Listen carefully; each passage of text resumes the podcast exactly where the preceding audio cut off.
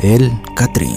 La leyenda del Catrín. Hace muchos años, cuando llegué a la ciudad de León, Guanajuato, en el corazón de la República Mexicana, me di a la tarea de buscar la historia de la ciudad que recién se había convertido en mi nuevo hogar. A pesar de lo rico que es el estado en leyendas, me encontré con una que por alguna razón se retuvo en mi memoria sin mayor esfuerzo y por lo tanto comparto contigo. Aquí en México, en el municipio de León, existe un lugar encantador bajo el cuidado de una iglesia que en un principio pertenecía a los padres juaninos, quienes se establecieron con el propósito de evangelizar a los indígenas del lugar, con una hermosa fuente en el centro, rodeada de jardines y flores y bancas que invitan a la melancolía, al romance, en el ahora llamado Jardín de los Novios o Jardín de San Juan de Dios. Es tradición entre las parejas compartían una nieve en las periferias de la iglesia, donde se han establecido muchas cafeterías y neverías. Nadie se imaginaría, rodeado de esta paz y armonía, destilando, que en la noche se le temía al parque, incluso una vez que el sol ocultaba su rostro. La gente prefería dar una vuelta extensa para llegar a su destino antes que atravesar la esplanada de la iglesia, en donde según los ancianos del lugar se aparecía el Catrín. Al saber de este personaje, la curiosidad me condujo a investigar más a fondo. Estaba determinando a saber si existió en realidad el Catrín. Tiempo después logré obtener información de la tuna memoria de unos pocos ancianos que vivieron en San Juan de Dios desde niños. La leyenda del Catrín surge entre la tercera y cuarta década del siglo XX en el barrio de San Juan de Dios, en León, Guanajuato, México. Catrín era el término utilizado en esa época para señalar a un hombre vestido de manera muy elegante. Los ancianos del lugar cuentan que el Catrín fue un joven capitalino que cambió su residencia a León, Guanajuato, buscando mejor fortuna. Ya en la ciudad conoció en la iglesia de San Juan de Dios a una joven de la que quedó perdidamente enamorado. En poco tiempo se hicieron novios. La familia de la joven vio con buenos ojos la relación, juzgándolo por sus ropas y apariencia. La pareja de novios se paseaba por el jardín desde la plaza de San Juan de Dios. Se les podía haber seguido, tomado de la mano. El Catrín, a causa de sus negocios, constantemente salía de la ciudad.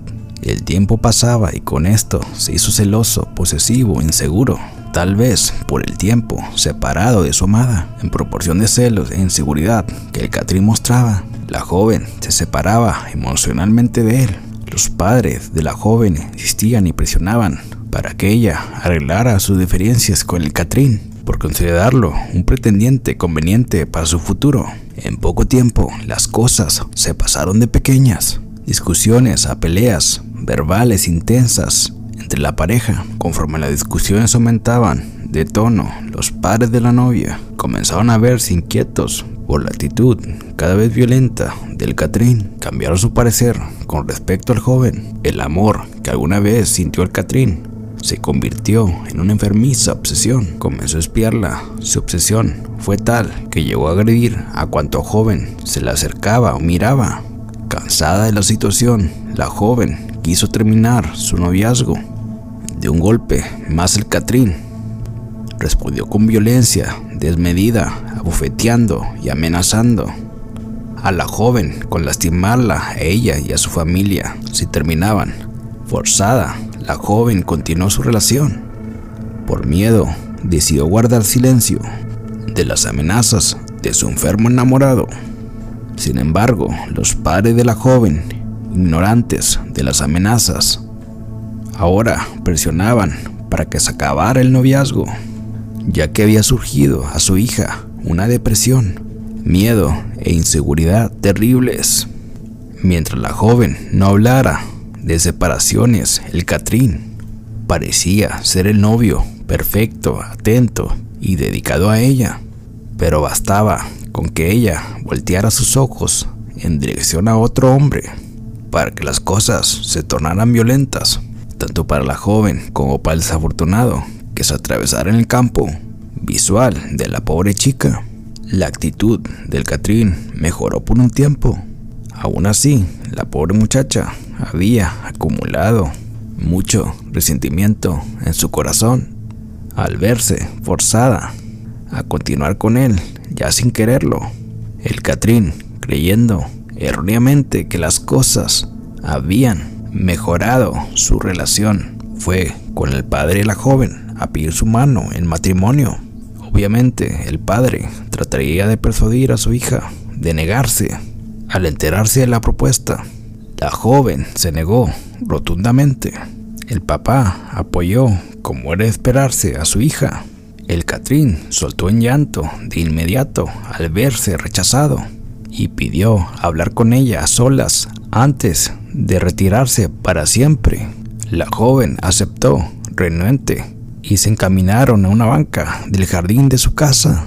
En un principio se escuchaba a los jóvenes discutir, pero en breve la discusión cesó.